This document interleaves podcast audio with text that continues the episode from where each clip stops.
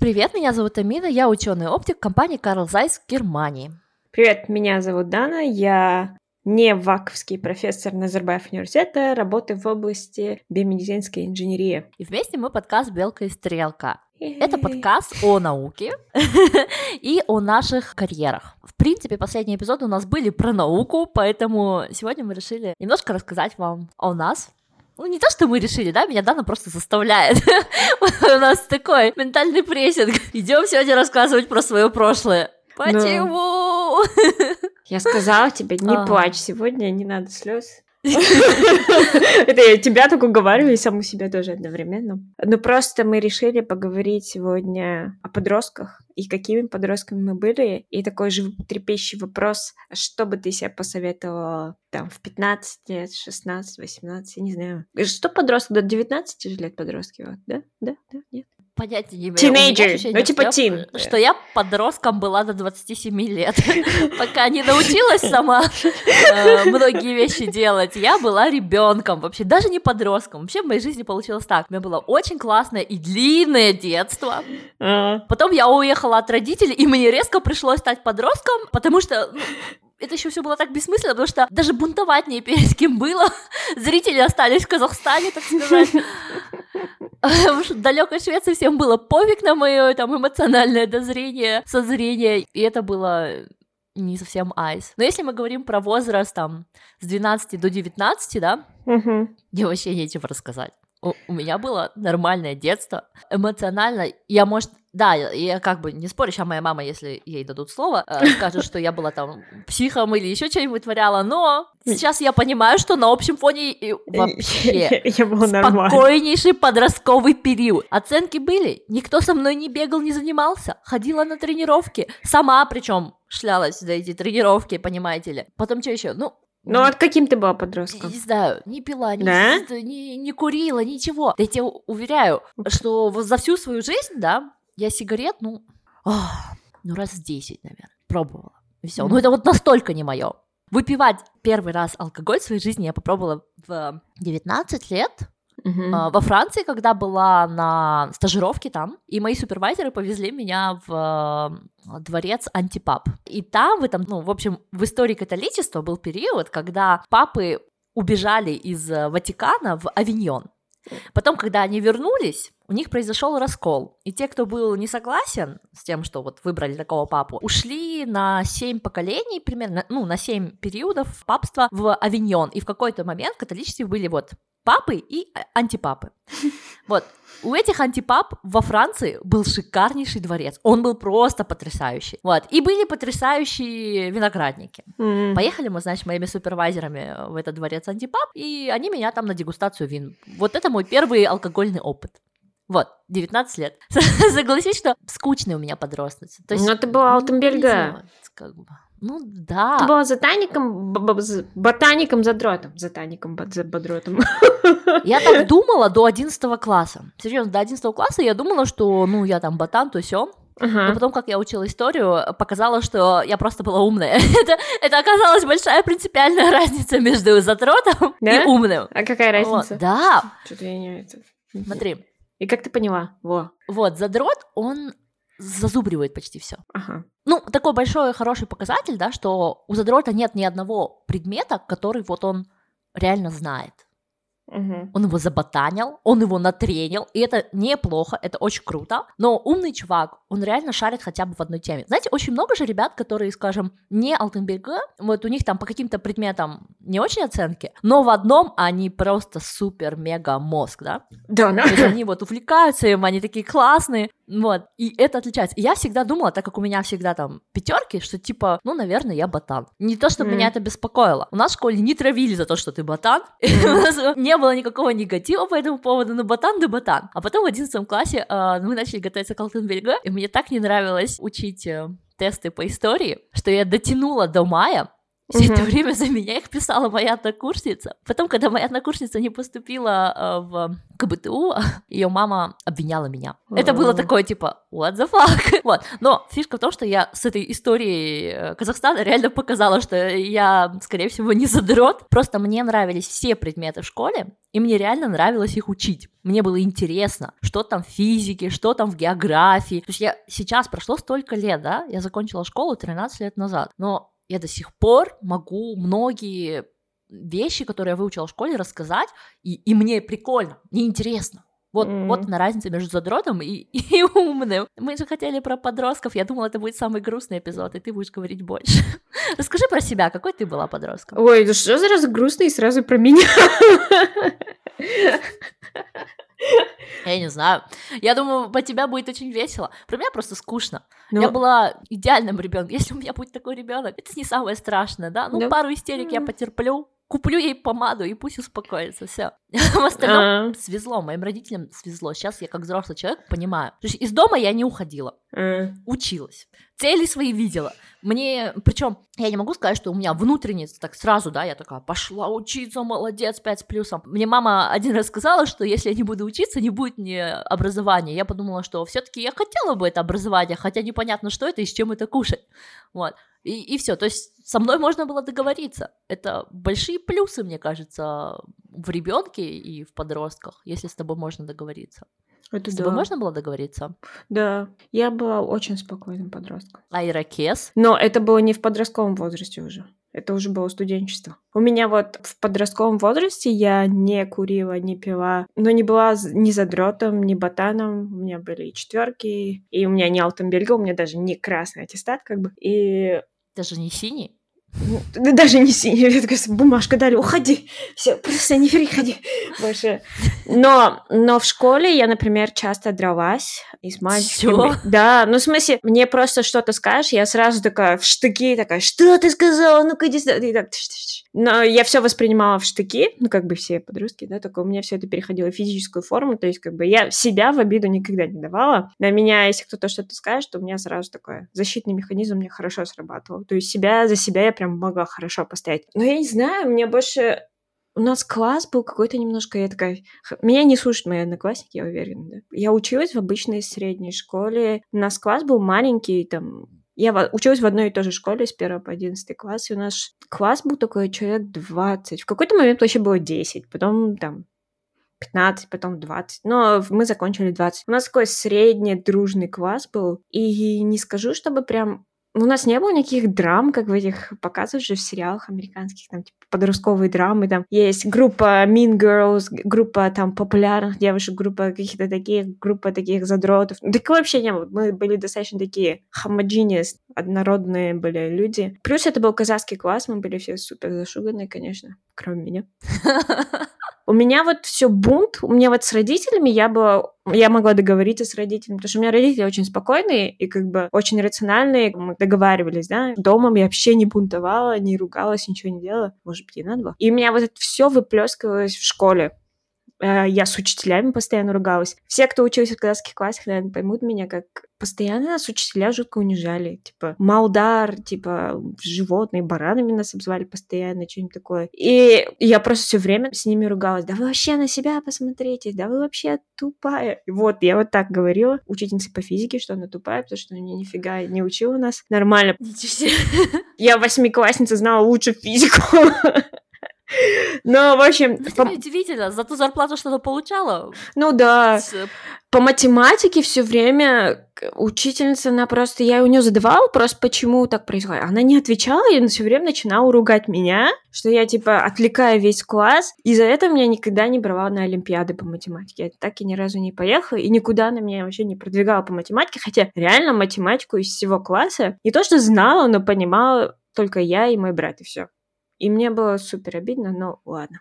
Anyway. А твоего брата, значит, отправляли? Да. И у нас еще было такое в классе, то, что у нас учительница казахского языка, она очень любила моего брата. Окей, okay. у меня есть брат-двойняшка, мы учились с ним в одном классе и сидели за одной партой все время. Но я честно говорю, он, возможно, чуть умнее меня, ну или хз. И его учительница... Возможно, он просто не говорил учителям, что она не думает. Да, но он очень был такой тоже он более рассудительный, он ну, такой более глубокий, конечно, чувак и более начитанный. И учителя все время говорили, вот, Даурен, Даурен его зовут, ты будешь президентом, ты будешь таким-то, ты -то, А я такая сижу, у меня вообще-то пятерка сейчас была по контрольно, а у него тройка.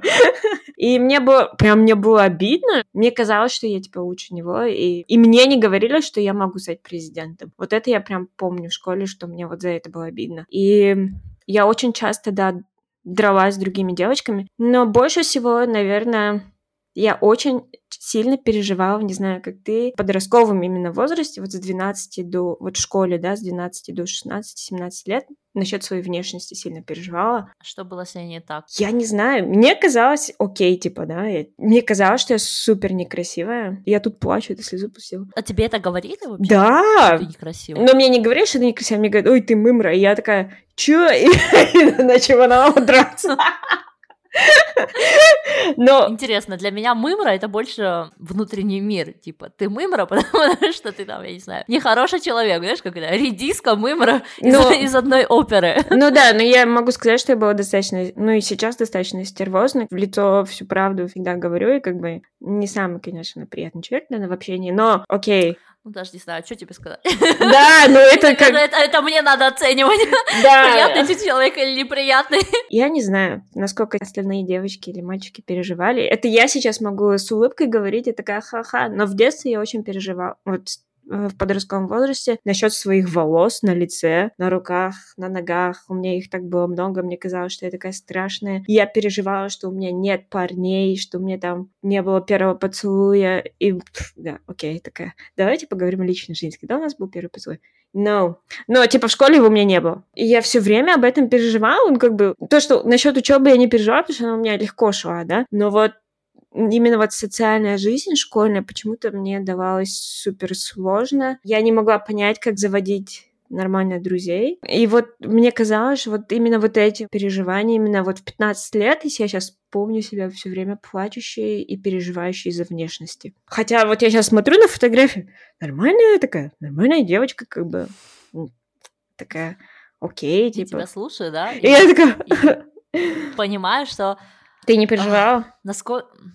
Нет, но я сейчас объясню почему. Ага. Знаешь, что такое Терри Прача, да? Надеюсь, что знаешь. Даже не обязательно его читать. Скажи, что знаешь, пожалуйста. Да, конечно. В общем, ладно. У Терри Пратчета есть такая книга «Мелкие боги».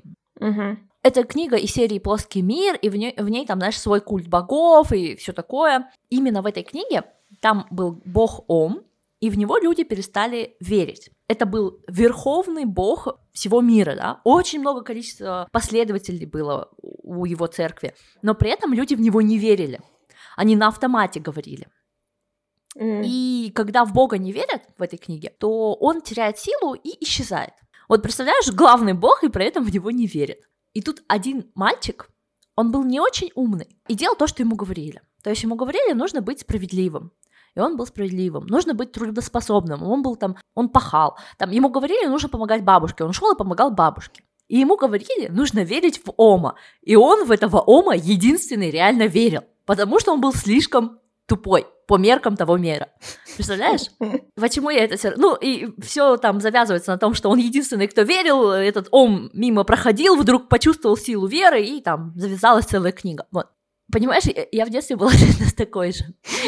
Я была тупой. В плане, мне не хватало фантазии, что можно не следовать советам родителей. Ну, то есть все говорили, нужно учиться, я шла и училась. Все mm. говорили там что-то еще и все. И когда мне говорили то, что я некрасивая, а поверьте, мне это говорили с раннего детства чужие люди. Uh. Чужие люди, например, давали оценку. Когда я родилась, мне уже потом рассказали, мне сказали, что я некрасивая, но очаровательная и обаятельная. Oh. Вот в таком м, контексте шли мои первые лет 10 жизни. Uh-huh. Мне постоянно говорили, что я некрасива. Мне было лет 12, я была э, интеллектуальной звездой школы, да, и про меня написали в школьной газете. Uh. Статья начиналась с фразы «Это невзрачная маленькая девочка». И чтоб ты понимала, это написал человек, которого я тогда считала прям уродливым. Это происходило все время. Но из-за того, что у меня была такая логика, что, ну, окей, я вообще не парилась.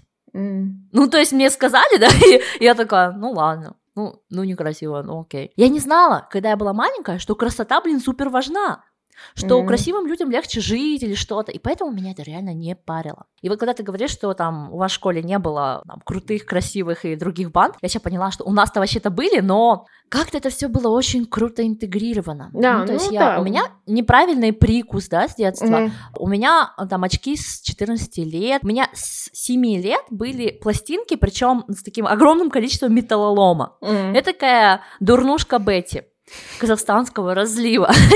И я никогда от своих одноклассников не слышала ничего по этому поводу. О, это мило. Причем, если бы они когда-то это говорили за моей спиной, это бы все равно вылилось.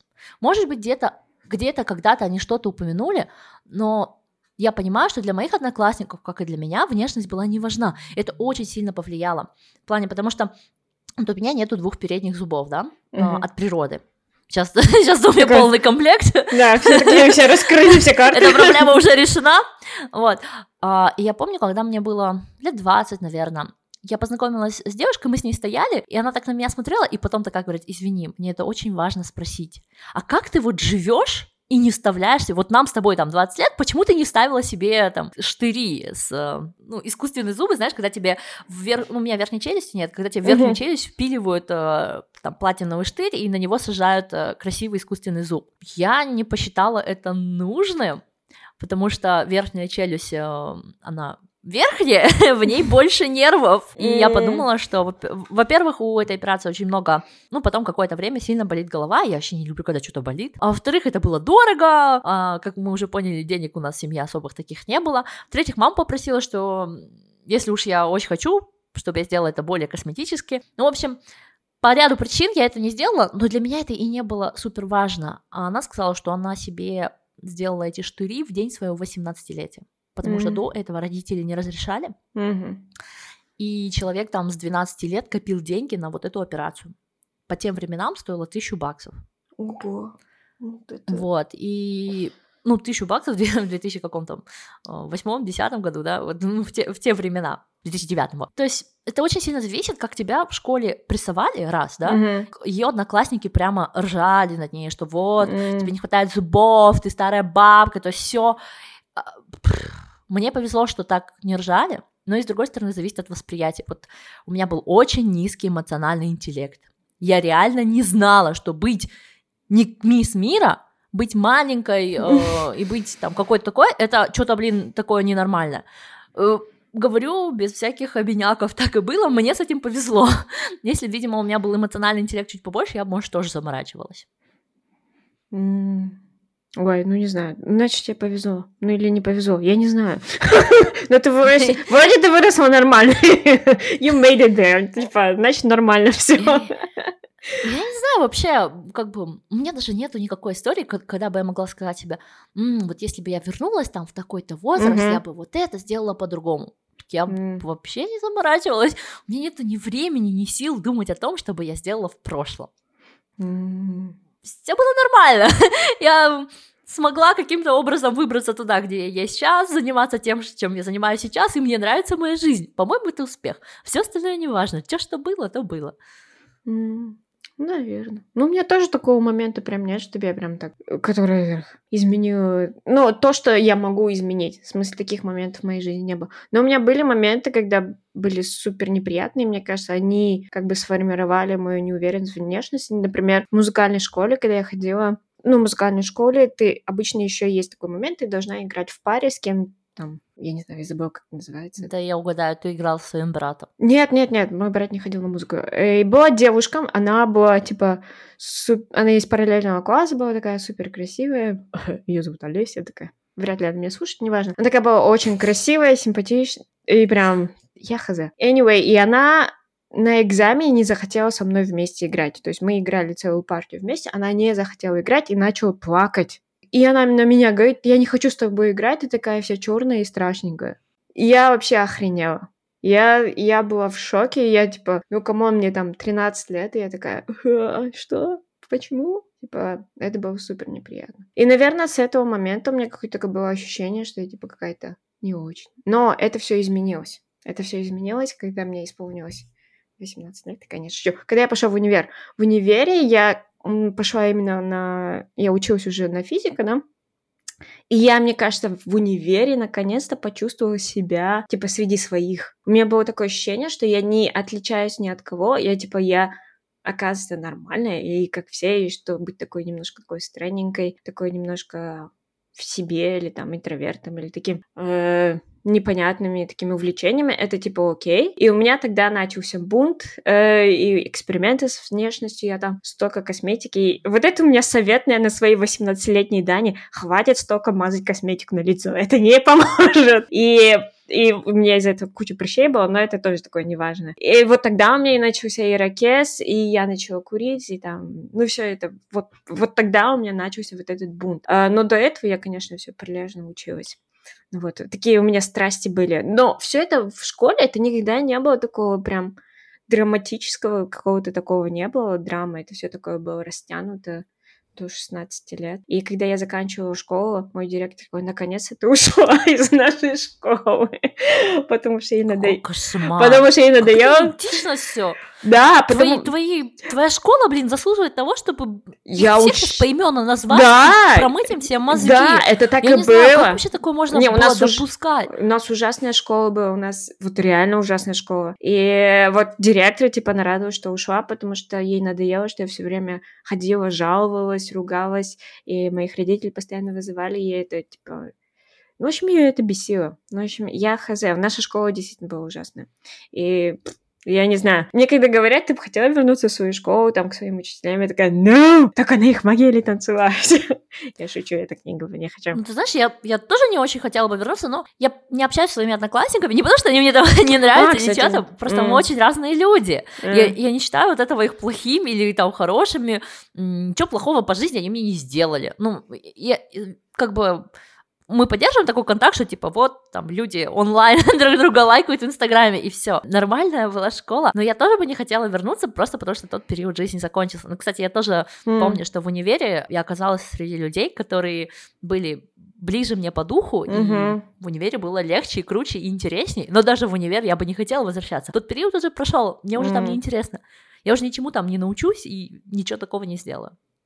Ну вот что бы ты себе посоветовала вот в школе, школьной себе? Даже я знаю, что у тебя там, наверное, ничего. не то, что чтобы ты хотела изменить, а чтобы ты, например, посоветовала бы. Да вообще ничего. ничего? Потому что чего а. мне не хватало, это эмоционального интеллекта, да? А. То есть, ну, я, например, в школе довольно много плакала. То есть, все детство я была супер плаксой. В школе я просто плакала. Не так прям много. Вот у тебя был защитный механизм. Драться? У тебя был... Да, а у меня был плакать. А. И причем это было... Ну, я просто родилась очень чувствительным ребенком, да? И в детстве я так много плакала, что меня не обижали, Хотя вот в детском садике были всякие буллеры. Вот. Меня в какой-то момент перестали обижать, чтобы я не плакала. Mm. Согласись, круто. вот Офигеть. это защита. Вот это защита. ну, Ой, потому что, не трогай вообще. Потому что маленькие дети такие сволочи. Ну, то есть у меня, например, могли забрать какие-то вещи, вспомни, 90-е, начало 90-х, да, у меня могли забрать вещи и разорвать, разодрать, залезть в мой шкафчик, там что-то такое сделать. Ну, вот в садике такое было. И, конечно, мне было обидно, что красивый там ободок, который мне подарили, его разорвали непонятные какие-то люди, еще стояли и в меня же кидали бусинки mm. с этого ободка. И я такое смотрела, и я потом маму спрашиваю, говорю, почему ты ничего не сделала? Mm-hmm. Мама говорит, а что я могла сделать? Я пришла, я поговорила, и мне сказали, да что вы переживаете такой глупости, ваша дочка просто много плачет. Я сижу, думаю, капец, вот садик у нас был тоже полон долбанутых людей. Видимо, все после моего садика, казахскоязычного, кстати, перешли в твою школу. Да, я все объясняет. Кстати говоря, ты в школе думала, ты знала, кем ты хочешь стать? Да нет, я, в принципе, понимала, что я ну, где-то в классе седьмом-восьмом, когда одна учительница сказала, что было бы круто, чтобы я училась в Сорбоне, я подумала, что это правда круто, вот. А так, что я стану ученым, химиком, физиком, я точно не знала. Я предполагала, что я буду заниматься чем-то умным, интересным, но, согласись, мы в школе не знали вообще, какие есть профессии. Да. Там, это... кроме экономиста и юриста, никто ни о чем не знал. И единственное, что я со всей школы единственная, кто сдавал э, химию, хотя у меня был Алтенберга, и в мой год, э, скорее всего, ну, мой год Алтенберга могли поступить э, с любым предметом. Но я точно знала, что я хочу делать химию, угу. не знала, кем я потом буду, а, но вот э, хотела заниматься химией, поэтому я сдавала химию на случай, если я завалю Алтенбельгой, чтобы я могла поступить все равно в химические факультеты. Mm. Okay. Вот. Ну, а ты знала, кем ты будешь? Я, я вообще понятия э, Я хотела стать врачом, потом космонавтом. И у меня настолько ужасная школа. Я когда написала сочинение «Я хочу быть космонавтом», учительница прочитала это при всех и посмеялась. Прикинь! У меня просто челюсть сейчас отвалилась. А тебе челюсть отвалилась? поднять. Это что за... Как ее зовут? Антонина Дмитриевна. Надеюсь, Надеюсь, вы, вы там плачете горькими слезами, но на самом деле было немножко обидно, да. Это была странная ситуация. Но, да, возможно... немножко это конкретно обидно. Но я вот, у меня, наверное, тоже не хватало эмоционального вот интеллекта, я как бы в тот момент я не обиделась я, типа, даже, ну, типа, посмеялись, и мне, конечно, сконфузилось, мне как бы неудобно стало, но у меня, наоборот, защитная реакция, я, типа, начала на нее нападать, как бы, ты вообще кто такая, такая, тоже примерно так.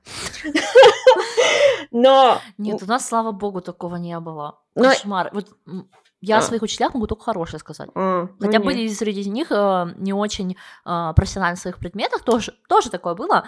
Например, у нас была шикарнейший математик, но она была не очень хорошим преподавателем.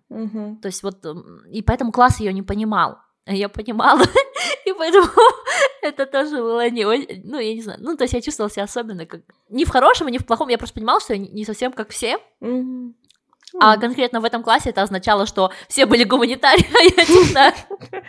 Ничего в этом плохого нету, ну вот просто немножко, немножко не там оказалось. Да, но у меня этот вопрос, наверное, больше такой совет, я не знаю, подросткам, которые можно слушать, чтобы они не переживали, если они не знают, кем они сейчас хотят стать в будущем, если там в десятом или в девятом, или даже в одиннадцатом классе, не переживать. Как бы рано или поздно за вас жизнь выберет. Лучше позже, чем раньше, лучше, потому что раньше, если выберете не ту специальность, которую вам навязали, вы будете больше мучиться. Э, в жизни все равно найдете в конце концов, чем хотите заниматься. И 18 лет — это не конец жизни. 40 лет, да. Вот на 18 точно нет. 40 лет? У меня, осталось, у меня осталось 7 лет до конца своей жизни, да, такая. У меня... Какой кошмар. Но, студ... Но я, кстати говоря, вот, Ты наверное... сбила это 2%, 2% людей, которые старше 40 нас слушают. Наверное, что бы я себе посоветовала, но вот не переживайте за внешности сильно, не переживайте за парней тоже так сильно. Заводить друзей, и мне было проблема заводить друзей, да, вот заводить друзей больше. И, наверное, самый большой совет я дала бы это научиться спрашивать совет у взрослых, вот я как-то так, у меня так и не получилось. Как бы я... У меня то, что родители говорили, я слушалась, но вот мне не хватало рядом вот таких взрослых людей, которые не мои родители, у которых я могла бы спросить совет. А если даже они были, то я как-то стеснялась спросить, чтобы не показаться глупой. И сейчас я думаю, вот зря. Вот не стесняйся, вот спрашивай совета, спрашивай, что тебе делать, спрашивай, как это, что это, чтобы побольше понять, узнать. И вот это бы я посоветовала да. И не вырывай волосы на лице, это больно. Ну, ой. Ой, я не знаю. Ну, знаешь, я вот как-то давала лекцию э, в Шимкенте, не помню в каком городе тоже, вот недавно буквально. Там были школьницы, подходили ко мне, и в конце так получилось, что они начали рассказывать, ну, вообще про школу, про себя. И многие из них действительно переживают за внешность, да, кто-то там ну и такие девушки, такие красивые девочки, они переживают там. И я прям, у меня такой триггер, да, и я так вспомнила, да, в школе я об этом тоже переживала. Ты не переживаешь там о науке, о коронавирусе, ты больше переживаешь о том, что у тебя там кто-то сказал тебе неприятное слово, и ты потом домой пришел, поплакал, или там какие-то такие приземленные да, блин. вещи. Сейчас мы взрослые люди. Мне, да. в телефоне говорят неприятные вещи, я расстраиваюсь. Я, конечно, да. не плачу в подушку, я плачу в скрытые сторис. Да, но в смысле, то, блин. что мы уже взрослые, мы, мы умеем с этим обращаться, а у подростков это, я думаю... Я просто вспоминаю себя, я понимала, что я это воспринимала как единственная правда. И я хочу сказать, что если вы подростки, и вы такое испытываете, это неправда в жизни вы больше вы добьетесь, и школа это просто период жизни, который закончится. И слава богу, школа это вообще такой социальный эксперимент, куда засовывают абсолютно разных людей, просто одного возрастного контингента в одно место, и это просто... Иногда это прекрасное место, иногда это просто выживаешь, да, и это пройдет, и вы свой еще потенциал покажете, и все будет прекрасно. Ну, или как я, заработаете кучу денег и станете красивой. Вот. Отрастите себе скромность на пол ящика там. Нет, например, сейчас я вообще считаю, это очень странно, но сейчас я себя считаю такой невразумительной красавицей. Мне даже иногда такая, ой, Байдана, не смотри в зеркало. Ой, какая я красивая сегодня. Я так в зеркало смотрю, у меня такая любовь к себе, я такая, ой, классно. И это прекрасно, и я прям... Это очень прекрасно. Это прекрасно, и я это к тому, что everything will change, вот. И во взрослом возрасте вы просто будете смеяться над этим, надеюсь. Вот.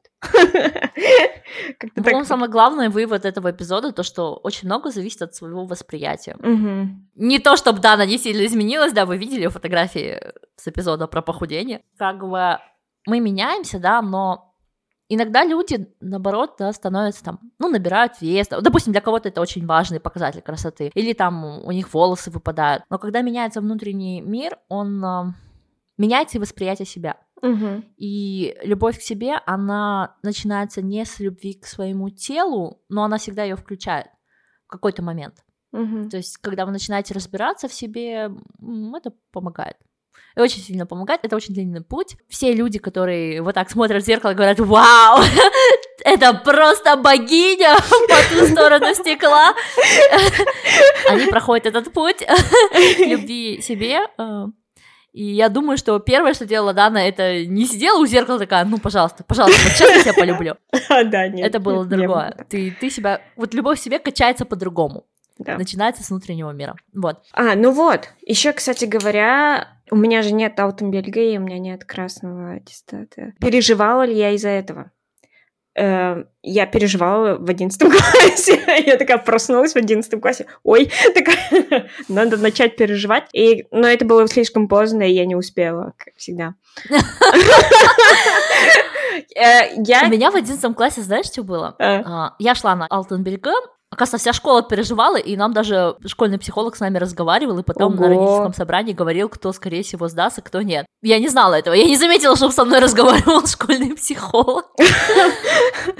Но а, интересное, что я заметила в своей жизни, когда что-то начинает меня беспокоить, в моей жизни появляются люди, которые являются ответом к этому. Mm. И в одиннадцатом классе я впервые в жизни познакомилась с человеком, который не закончил школу. Mm. Ему было 19 лет, и когда он учился в 10 классе, у него умерла мама. Угу. И его сестра взяла к себе, старшая сводная, но она не могла обеспечить его, и поэтому он тоже пошел работать вместо школы. Угу.